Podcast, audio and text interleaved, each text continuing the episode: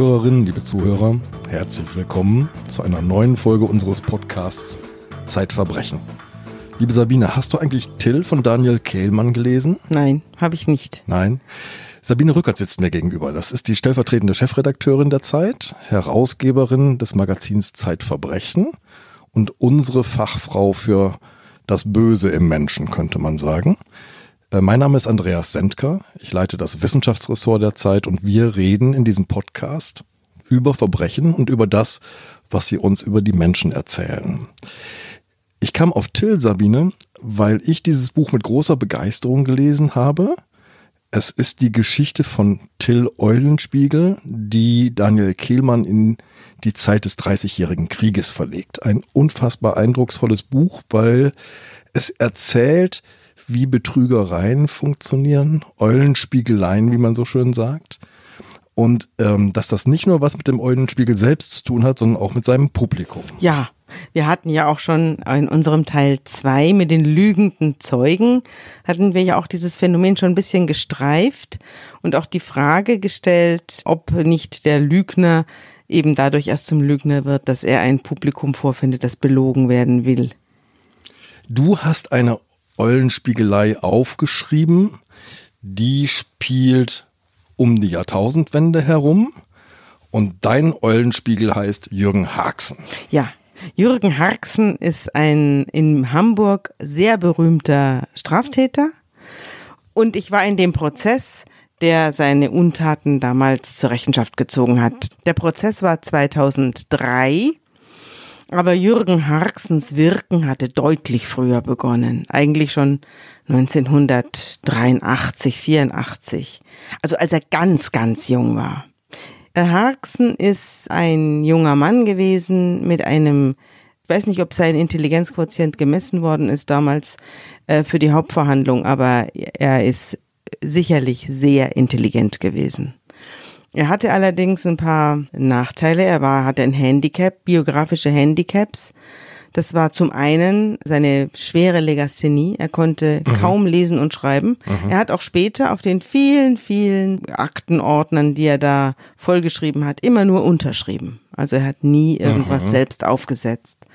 Und er war, schielte sehr stark, er war dick und war auch von seinem Elternhaus her benachteiligt. Sein Vater war Alkoholiker, schwerster Alkoholiker, der dann auch eines Tages im Rausch vor dem Fernseher starb. Da war der Junge ein Teenager und die Mutter war schizophren. Eigentlich eine äh, total bodenständige Friseurmeisterin, aber die dann eben geisteskrank wurde. Und das hat natürlich auf den Jungen eine erhebliche katastrophale Auswirkung gehabt. Auch die Frau hat schwer getrunken dann. Und für den Kleinen war das fürchterlich. Das war das Umfeld, aus dem er kam. Und wir werden ja später über Hochstapler allgemein sprechen. Denn das können wir vielleicht schon verraten. Dieser Sonderschüler, Legastheniker, wird quasi zum Finanzgenie. Zum Finanzgenie, das ganz Hamburg in seinen Bann schlägt. Er hat auch gar nicht so besonders große Ahnung von Geld. Er hat auch gar keine großen Ahnung von äh, Mathematik oder wirtschaftlichem Rechnen. Er hat eine Sonderschule besucht aufgrund seiner Lernschwäche und ist eigentlich von Anfang an benachteiligt, obwohl er, und das habe ich immer wieder festgestellt, bei schweren Straftaten, obwohl er eben eigentlich eine Ausstattung gehabt hätte, eine intellektuelle Ausstattung gehabt hätte, die ihm ein, ein gutes bis sehr gutes Leben eigentlich hätte garantieren mhm. müssen. Mhm. So schiefgegangene Biografien von hochintelligenten Kindern, die führen dann so richtig in die Katastrophe. Also diese Leute stellen dann richtig was an. Sie verkehren sozusagen das in ihnen angelegte Gute oder die großen Kapazitäten ins Böse. Bei Haxen fängt das erstmal noch ganz übersichtlich an. Der gründet nämlich eine Firma, die heißt Nordanalyse. Ja, er hat vorher geheiratet. Er hat eine Ärztin, eine junge Medizinstudentin geheiratet. Die wurde dann Ärztin und er hat mit ihr drei Söhne bekommen, ganz schnell hintereinander. Alle Vornamen fingen mit J an. Und er selber hat irgendwie so in der Küche war er dann Kellner und dann hatte immer so Gelegenheitsjobs, war viel arbeitslos, hing rum und hat eben auch diese Medizinstudentin bezaubert durch seine Art. Er hatte mhm. eine wirklich abgesehen von seinem Schalksgesicht und sein, also er war jetzt keine, keine Schönheit, aber er hatte irgendwas Bezauberndes an sich. Und diese Frau hat er dadurch auch gewonnen. Und äh, er lebte dann mit ihr hier in Hamburg in einer kleinen Wohnung und fing dann an, sich als Finanzberater zu betätigen. Und zwar äh, waren die ersten Kunden Freunde seiner Frau. Und das erste Kapital, das er hatte, war auch von seiner Frau. Er hat also von seiner Frau ein paar tausend Euro genommen und hat mit denen spekuliert. Spekuliert. Ja. Ganz normal an der Börse Aktien gekauft. Oder? Ja, er hat so ein bisschen schräg spekuliert und waren Termingeschäfte mhm. und, und er hat dann eben mit diesem Geld eine Kulisse aufgebaut, die andere wiederum anziehen sollte. Also er hat das Geld immer in Kulissen gesteckt, die für weitere Opfer attraktiv sein sollten. Und es ist ihm ja auch gelungen. Also er hat dann am Schluss den halben Sportverein von seiner Frau beraten. Ja. Und hat dann auch kräftig Geld ausgeschüttet an diese Leute. Also die ersten Kunden, die kleinen Kunden, die haben alle noch große Gewinne gemacht. Denn inzwischen hatte er große Kunden gewonnen mit deren Geld er sozusagen die Gewinne an die kleinen Kunden ausgeschüttet ah, hat. Ah, das heißt, er hat gar keine Gewinne gemacht, sondern der hat so ein Schneeballsystem entwickelt, wo er Geld eingenommen hat und nach unten weitergereicht hat. Genau so ist es. Er ah, hatte ein Schneeballsystem okay.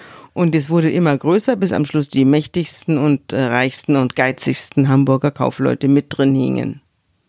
Das ist ein unfassbares Phänomen, denn äh, wir können es ja mal ein bisschen vorwegnehmen. Der schädigt etwa 70 Menschen, das weiß man so ungefähr. Ich habe bei dir nachgelesen, es war so eine Gesamtsumme von 64 Millionen D-Mark damals noch. Darunter tatsächlich Vertreter der Hamburger Kaufleute, angesehene Bürger, eigentlich relativ geizige Menschen, die ihr Geld beisammenhalten. Und das befördert dieses System aber noch. Ja, denn die Neuankömmlinge, die dazutreffen, sehen bei diesen Aktienversammlungen und bei diesen Kundenversammlungen, die er immer wieder abgehalten hat, dass ja da auch andere stehen, die sie bereits kennen und von denen sie wissen, das sind Leute mit Häusern in den Elbvororten, das sind Leute mit großen Unternehmen, mit klingenden hanseatischen Namen und vor allem äh, mit dem Ruf, extrem geizig zu sein. Mhm. Und Geld zusammenzuhalten, ja. Genau. Und mhm. wenn die dann alle schon im Kielwasser des Jürgen Harksen schwimmen, dann kann man keinen Fehler machen, sich da auch noch anzuschließen. Und so hat sozusagen der eine den anderen suggestiv mit in diese Veranstaltung reingezogen. Liebe Hörerinnen und Hörer, die aktuelle Ausgabe von Zeitverbrechen ist jetzt versandkostenfrei im Zeitshop bestellbar unter dem Link shop.zeit.de-verbrechen. Dieser Haxen, du hast ihn gerade schon als jemand beschrieben, der bezaubern kann. Seine Frau hat er bezaubert, sagst du, und der hatte ein Auftreten, das er einnimmt. Ist erzähl mal, wie, was ist das, was ist das für ein Typus? Ist das so ein, ist das ein Schleimer oder ist das so ein ganz charmanter? Ich kann mir das gar nicht richtig vorstellen, wie so jemand ist. Ja, er ist sehr lustig. Er ist sehr unterhaltsam. Er hat auch den Strafprozess zu einem unglaublich unterhaltsamen äh, Veranstaltungsort mhm. gemacht. Also die ganze äh, Sache spielte dann nicht hier im Hamburger Landgericht, sondern in dessen Ausgliederung in der City Nord, wo Wirtschaftsstrafsachen verhandelt werden. Und der Vorsitzende Richter, der hieß Herr Schut und war ein außerordentlich sympathischer Mann. Also der war auch unglaublich nett und hinter ihm bauten sich also in 90 Ordner auf, hinter den Richtern. Das war die Beweisaufnahme. Das sozusagen. war die Beweisaufnahme. Ja. So viel hatte Haxen angerichtet und so viel hatte man gesammelt, um ihn zu überführen. Und vor diesem Richter saß also Haxen durch und durch, durchtränkt von Reumut. Und er hat auch gleich alles gestanden und alles eingeräumt und er wurde verteidigt von Gerhard Strate, einem recht bekannten Strafverteidiger in Hamburg.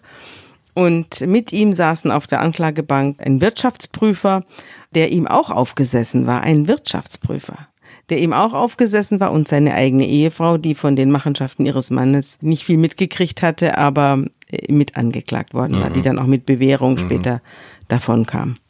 Also jedenfalls saß da Jürgen Harksen und äh, beschwor also seine Reue und äh, dass ihm alles sehr, sehr leid täte. Man muss vielleicht dazu sagen, dass Harksen, als er da vor Gericht saß, für diese ganzen Taten, die er begangen hatte, gar nicht mehr verantwortlich zu machen war. Denn er war bereits nach Südafrika entflohen gewesen, mhm. zehn Jahre zuvor. Wir sind ja jetzt im Jahr 2003. zehn Jahre zuvor, also äh, 1993, war er nach Südafrika entflohen. Da hatte sich das Netz um ihn schon mal zugezogen. Genau, dem, vor dem mhm. Zugriff seiner Gläubiger, die Nordanalyse war irgendwie in Verruf geraten und dann war er nach Kapstadt geflohen, hatte sich dort eine große Villa zugelegt und hatte ein, neue, äh, ein neues Büro gegründet. Jetzt hieß es South Analysis. Na, wie naheliegend. Und er machte genau das Gleiche wie vorher weiter und ließ sich dann zu seinen Kunden hier nach Hamburg zuschalten.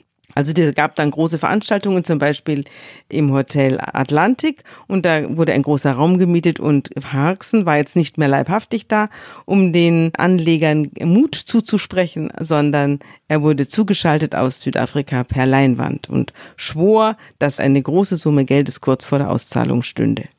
Das war die Geschichte und äh, diese Geschichte wurde dann aufgearbeitet vor Gericht. Es wurde auch aufgearbeitet, dass Harksen durch allerhand juristische Tricks und ich will das nicht alles vertiefen, ich kann es zum Teil auch nicht vertiefen, weil es gar nicht durchschaubar ist.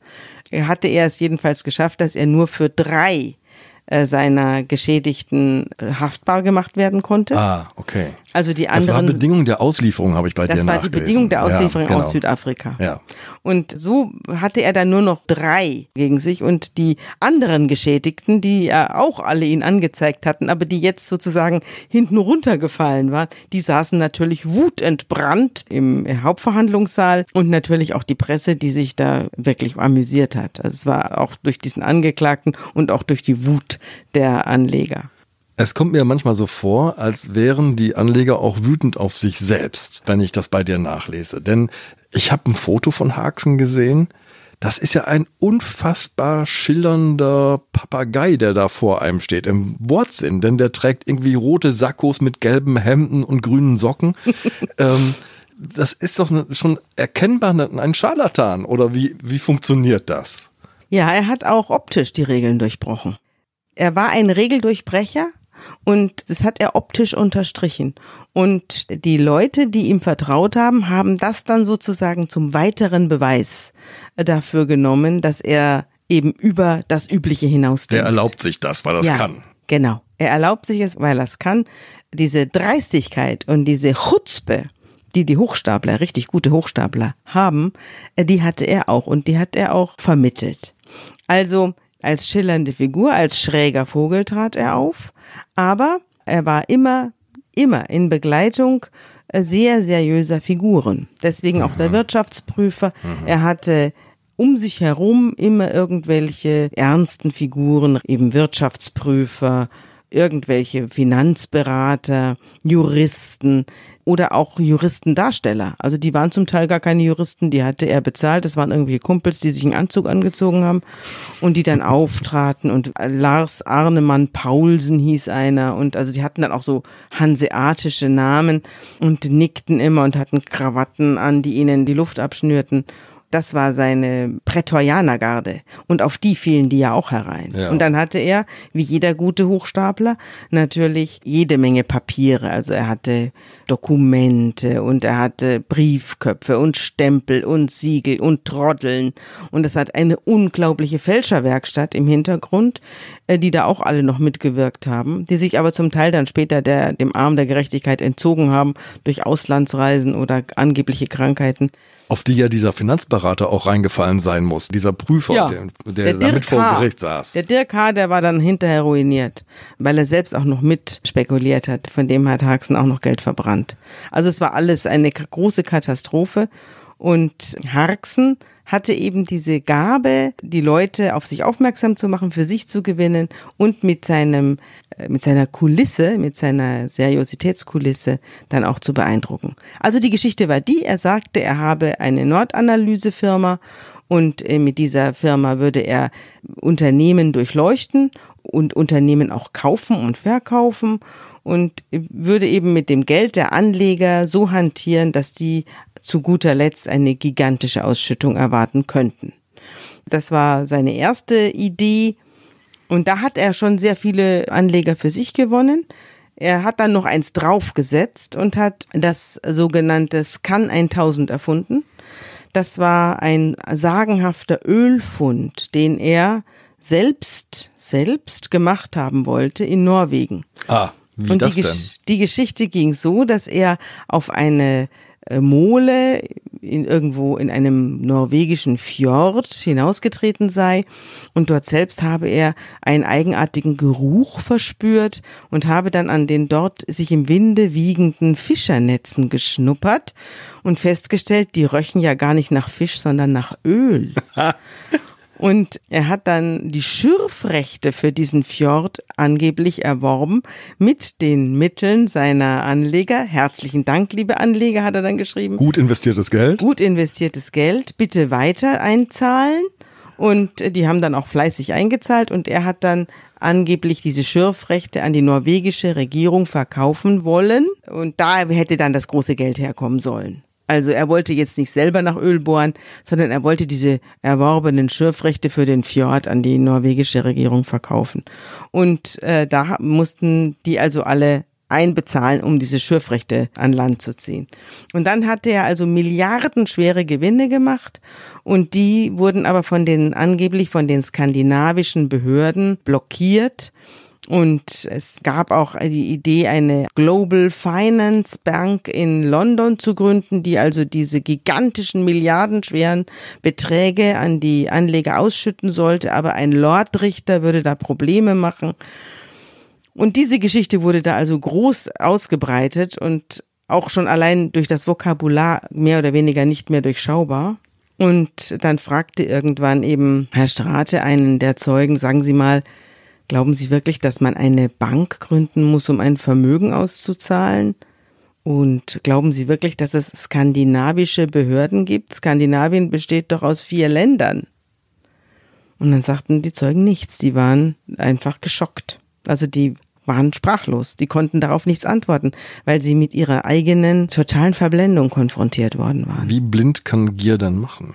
Ja, offensichtlich sehr. Sehr blind, oder? Ja, und man blendet sich ja dann eben auch noch gegenseitig. Und das Lustige an diesem Prozess war eben, dass auch der Vorsitzende und das ganze Gericht mit hineingezogen war in die Absurdität dieser Geschichte Na, und man dann muss richtig fassungslos waren. Man muss das Versprechen von Jürgen Haxen vielleicht nochmal deutlich machen, liebe Zuhörerinnen und Zuhörer. Wenn Sie heute Geld auf die Bank bringen, können Sie froh sein, wenn Sie keine Negativzinsen zahlen müssen, Strafzinsen zahlen müssen für Ihr Investment. Und äh, wenn Sie ein bisschen spekulieren, denken Sie vielleicht an Renditen, die so im einstelligen Bereich sind. Jürgen Haxen versprach, man bekomme 1300 Prozent des Investments wieder heraus. Und dieses große Versprechen konnte er natürlich nie einlösen und er musste sich immer wieder was Neues ausdenken, um zu erklären, warum das Geld denn jetzt nicht kommt. Genau. Du siehst ja, ich habe hier einen Ordner. Äh, da sind Briefe von der Nord-Analyse und dann von der South-Analysis. Und da wird versprochen und versprochen und versprochen. Ein ganzer Ordner, den ich noch aus dieser Zeit habe, voller Versprechen. Kannst du mal eins vorlesen? Ja, eins dieser Versprechen. gekürzt. Die sind na etwas äh, länglich, diese Briefe. Aber ich werde mal eine gekürzte Fassung vorlesen. Moment mal. Hier. Zum Beispiel hier vom 16.03.1989. Da schreibt er an einen Herrn W. Sehr geehrter Kunde, in den letzten neun Monaten haben wir uns überwiegend mit den Verhandlungen über den Verkauf unseres deutschen Aktiengeschäftes beschäftigt. Die Verhandlungen erwiesen sich als schwieriger und langwieriger als noch im Sommer 1988 vorhersehbar da wir uns ja auch ergebnisoptimal abschließen wollten, was uns letztlich dann auch im November 1988 gelungen ist. Das Ergebnis liegt im Rahmen unserer seinerzeit geäußerten Erwartungen. Zur Wirksamkeit der Übertragung bedarf es noch einer Unbedenklichkeitsbescheinigung des Finanzamts, deren Erteilung uns Ende letzter Woche endlich zugesagt worden ist. Wir gehen daher davon aus, dass wir nunmehr in allernächster Zukunft endlich über die Früchte unserer Arbeit verfügen werden und sodann auch unverzüglich ihren Anteil entsprechend an Sie auskehren können. Und so weiter und so weiter. Und zuletzt schreibt dann äh, Jürgen Haxen noch, also er schreibt es natürlich nicht selbst, aber er hat es unterschrieben und diktiert. Dann werden Sie sehen, dass für gute Spekulationen die Tugend der Geduld unabdingbar ist. Und die Tugend der Geduld seiner Anleger hat er ja fast quasi in Menschenversuchen bis an die Grenze des Erträglichen ausgebreitet. Schau mal, ich habe hier ein System ein Organigramm des Systems Harksen, das hat, hat das Gericht äh, gemalt. Da siehst du viele Felder und Pfeile und Verbindungen und von Beziehungen. Pfeilen und Feldern, Beirat, Ermittlungsbehörden, Anwälte, Büro, Notare, Geldflüsse werden durch Pfeile gezeigt. Das ist ein einziges. Hier siehst du auch einen Bogen, der heißt Schutzwall. also es ist eine riesen Spintisiererei, die er da ersonnen hat und hinter der er sich da verschanzt hat. Und das ging ja viele, viele Jahre gut. Also es ging ja fast 20 Jahre gut. Lass uns nochmal in den Gerichtssaal schauen. Da sitzen nämlich drei Männer, die Opfer geworden sind von Jürgen Haxen. Das ist ein Bauunternehmer, ein Immobilienkaufmann und ein sehr angesehener Hamburger Juwelier. Ja, das sind die drei, deretwegen er dann wirklich zur Verantwortung gezogen werden konnte. Die anderen 50 saßen im Zuhörerraum und ballten die Fäuste in der Tasche. Der Juwelier ist schon spannend zu erzählen als Geschichte, denn Haxen ist zunächst mal Kunde des Juweliers. Haxen umgibt sich ja auch gerne mit teuren Dingen. Also teuren Autos, Schmuck, ähm, Villen. Ja, er ähm, hatte sogar einen Private Jet und hat auch alle seine Anleger immer wieder zu großen Partys nach Mallorca und Ibiza und sonst wohin eingeladen. Er hat sogar, so geht die Sage, einmal den Private Jet extra nach Hamburg äh, zurückgeschickt, um seinen Hund, den er vergessen hatte, abzuholen. er hatte auch eine Yacht, also der Champagner floss in Strömen. Und die Leute, die diesen Champagner bezahlten, die hatte er da freundlicherweise auch noch eingeladen. Also Haxen kommt zum Juwelier eigentlich so als Kunde oder mit seinen Kunden manchmal auch.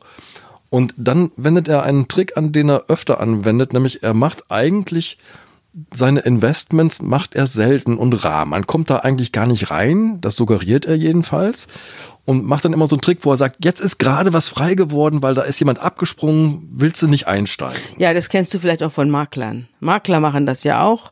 Mieten Sie die Wohnung jetzt, äh, morgen ist sie weg. Kaufen Sie das Haus jetzt, äh, morgen ist es weg. Es ist ein Schnäppchen schlagen sie zu. Also dieser Knopf, ja, mhm. solange der Vorrat reicht, heißt mhm. es in der Werbung. Und diesen Knopf drückt er auch. Er setzt die Leute unter Druck und so dass sie also keine Zeit zur Besinnung haben. Und dann rennen die auf die Bank und heben eine halbe Million, eine ganze Million, manche auch fünf Millionen ab, um sie ihm in den Rachen zu stopfen.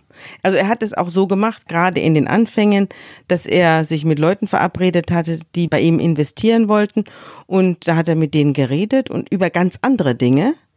Das beschreibt er dann auch selbst er hat ja auch ein Buch geschrieben später, da hat er dann das auch drin beschrieben, wie er eben sich mit denen über Düt und Dat unterhält und dann geht und überhaupt nicht auf die Investition zu sprechen kommt, sodass Aha. die dann ihrerseits unruhig werden und sagen, ja, aber ich wollte doch bei Ihnen investieren. Und dann hat er gefragt, wirklich, wollen Sie das wirklich? Können Sie sich das überhaupt leisten? So in dieser Art. Und dann die, natürlich, natürlich kann ich mir das leisten. Und dann investieren Sie an einen Mann, der offensichtlich an ihrem Geld überhaupt nicht interessiert ist, aber hinterher dann natürlich auf der Straße dann Luftsprung macht. Das hat er, so hat er es gemacht. Und einer seiner Kunden war Udo Lindenberg zum Beispiel.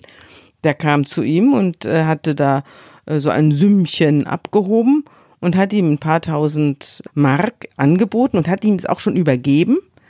Und der hat dann drüber geschlafen und kam zwei oder drei Tage später wieder und hat gesagt, sein Bauchgefühl sage ihm, dass das hier nicht gut sei. Also er habe so ein Bauchgefühl, er wolle jetzt nichts gegen Haxen persönlich sagen, aber sein Bauchgefühl sage ihm, dass das Geld bei ihm nicht gut aufgehoben sei. Und er habe auch einen Traum gehabt, dass sein Geld sich in Luft aufgelöst habe.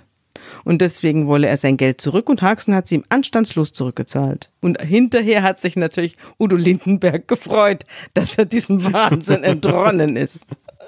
Welch kluge Intuition. Unser Juwelier, über den wir gesprochen haben, ja. dem ging das anders. Der Dem hat, Juwelier ging es anders. Der hat immer wieder neues Geld investiert. Ja, ich glaube, insgesamt waren es dann 17 Millionen, nicht? Ich weiß es gar nicht so genau. Wenn man das alles zusammenrechnet, er hat es ja nicht auf einmal, sondern immer in eine halbe Million hier, eine halbe Million da, dann 1,3 Millionen hier, dann 1,7 Millionen da. Und nachdem irgendwie alles sein, sein Geld komplett zu Haxen rübergewandert war, fing er an, seine Mutter zu plündern. Und äh, die hat dann auch nochmal sieben Millionen obendrauf gelegt. Also die, die waren am Schluss total klamm. Und hatten alles an Harksen gezahlt, immer in der Hoffnung, dass jetzt bald der große Ölfund sich rechnet oder äh, das große Investment, dass das alles endlich zur Auszahlung reift und dass der Lordrichter endlich ein Einsehen mhm. hat. Aber es gibt ja noch einen Trick von Jürgen Haxen, den er sehr geschickt einsetzt, denn er sagt, ja, das Geld steht kurz vor der Auszahlung, aber damit das gelingt, brauche ich jetzt erstmal noch mehr Geld, um was anderes zu erledigen und sozusagen die Bahn frei zu machen. Genau. Er sagt dann zum Beispiel, ja, es ist mir ein Investor abgesprungen, jetzt kann das Geld nicht zur Auszahlung reifen, es müsste jetzt schnell diese Lücke muss irgendwie geschlossen werden, dann kann das Geld ausgezahlt werden und dann zahlen die Leute eben wieder rein in der Hoffnung, dass es jetzt dazu beiträgt, dass andere Investoren ausgeglichen werden oder eben irgendwelche Behörden irgendwelche Summen kassieren müssen. Es ist ehrlich gestanden ich habe es ja hier auch in den Akten, es ist undurchschaubar. Es ist undurchschaubar. Es ist auch für den äh, Journalisten undurchschaubar und es ist auch war für die Juristen sehr schwer durchschaubar. Harksen selbst, Harksen selbst wusste auch nicht mehr so genau, was er eigentlich da treibt. Aber das Unfassbare ist wirklich, du hast das vorhin ein Experiment mit Menschen genannt, wie lange Harksen seine Kunden hinhalten kann. Ich zitiere jetzt auch nochmal aus so einem ja. schönen Trostbrief. Ja. Das ist ein Weihnachtsgruß von Haxen aus dem Jahr 1993 an die lieben Anleger. Sie wissen, wie sehr ich mir gewünscht habe, in diesem Jahr das Investment abzuschließen. Manche von Ihnen haben diese Hoffnung schon zum sechsten Mal mit mir geteilt, doch leider kann auch das verflixte siebte Jahr keine Erfüllung bringen. Ja. Sieben Jahre warte ich als Anleger auf das versprochene Geld. Ja. Kannst ja. du erklären, warum die Leute das so lange durchgehalten haben? Ja, sie haben es ja nicht dann durchgehalten. Also sie wurden ja dann auch irgendwann mal sauer. Und das hatte ja dann auch seinen Grund, warum äh, Harksen seine Villa in äh, Hamburg-Poppenbüttel dann über Nacht aufgab und äh, sich eine nach Südafrika nach Südafrika absetzte und dort eine große Villa auch wieder gekauft hat, eine Farm mit einem künstlichen Wasserfall und Ponys und weiß dem Teufel was. Ja, er ist natürlich dem Groll der Gläubiger entflohen nach Südafrika. Das ist, das ist klar. Mhm. Ich denke mal, dass sie auch dadurch, dass sie eingezahlt hatten, auch dazu verpflichtet waren, weiter zu glauben. Eingezahlt zu haben und dann den Glauben zu verlieren, das wäre ja das Einsehen gewesen, dass sie ihm aufgesessen sind. Das wäre das Einsehen gewesen, dass man sie mit plumpen Mitteln äh, betrogen hat. Und das wollten sie nicht. Es ist auch ein Selbstschutz gewesen. Also das weitere Glauben und das Hoffen auf das nie eintretende. Ist ja bei Heiratsschwindlern auch so ähnlich. Also es ist da gibt es tolle Szenen. Einer der Geschädigten zum Beispiel reist tatsächlich wutentbrannt nach Südafrika und sagt, den Kerl knöpfe ich mir jetzt vor. Und dann sitzt er in seinem Haus und dann tritt plötzlich so ein ganz seriöser Herr in den Raum und sagt, das ist alles in Ordnung, ich bin hier der staatlich eingesetzte Revisor, alles wunderbar, Sie können Herrn Haxen ruhig glauben und in dem Moment herrscht wieder Frieden. Ja, genau.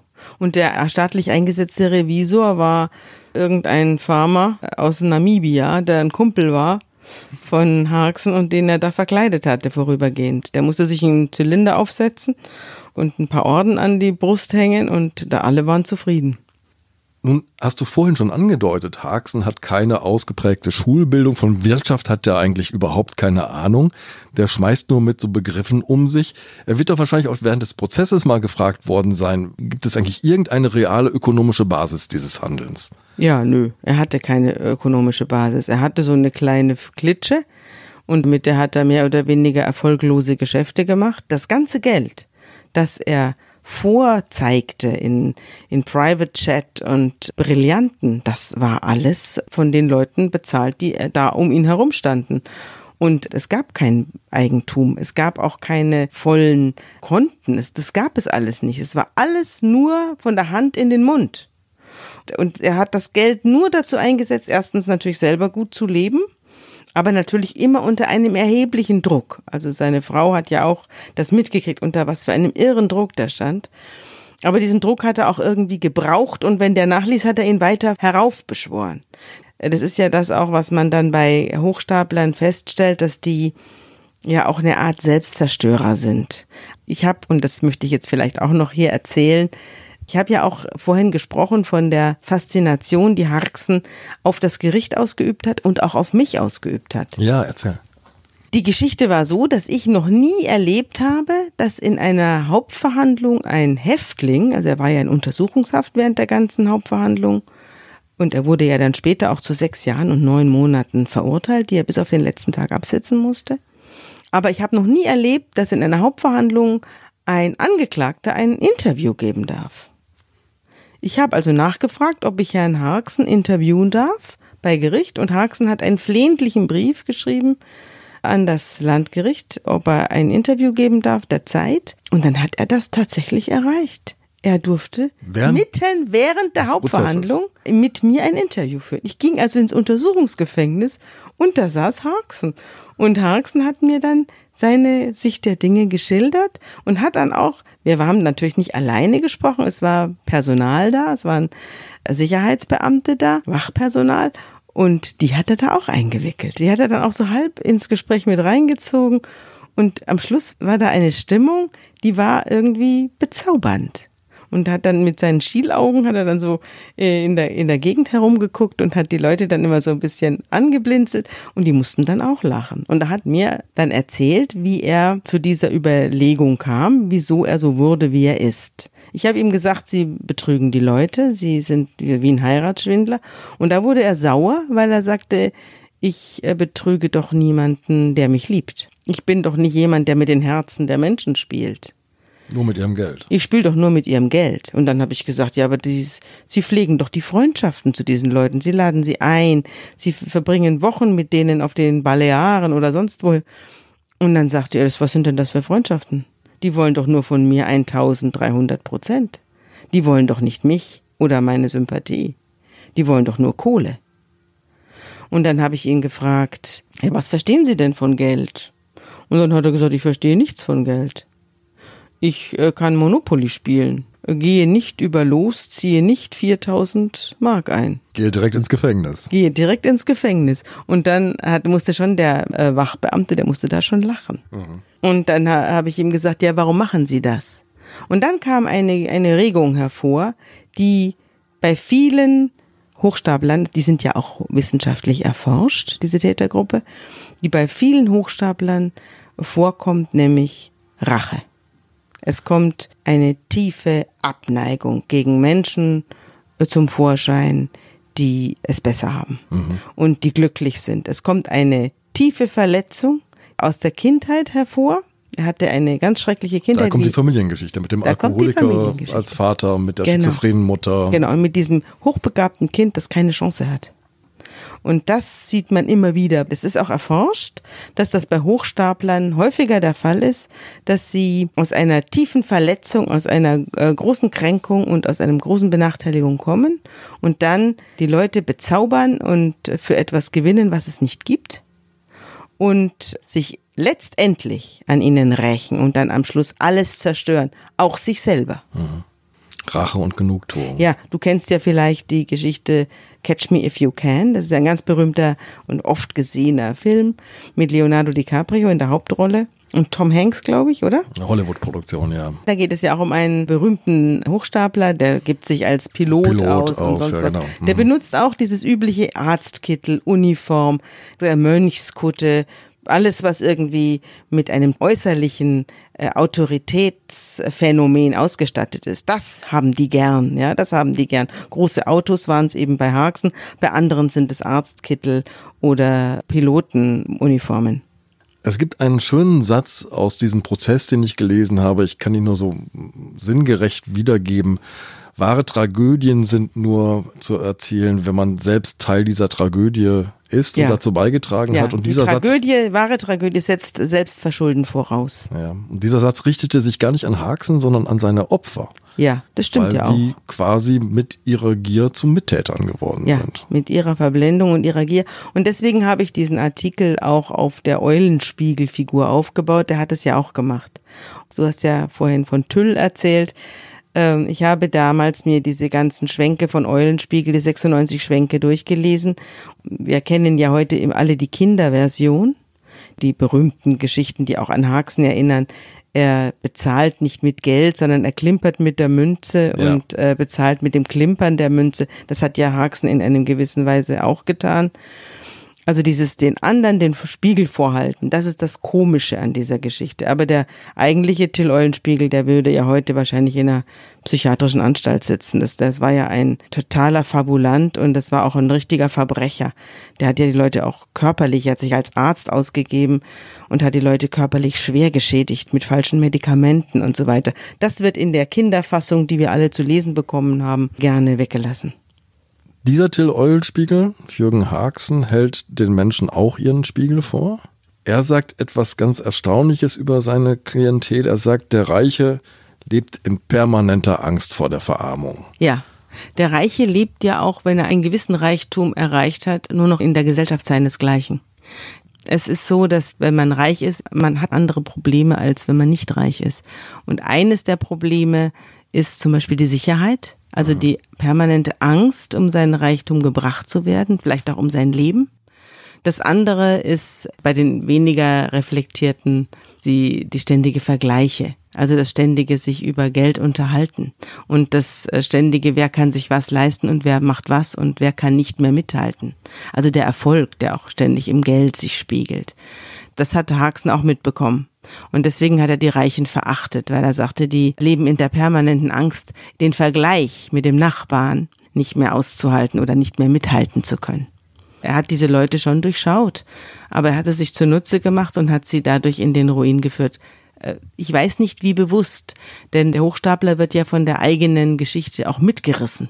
Also da gibt es ja fließende Grenzen. Das ist ja in der Regel nicht ein, ein bösartiges sich ausdenken, sondern es ist ein ständiges Spiel, auch mit der eigenen Fortune.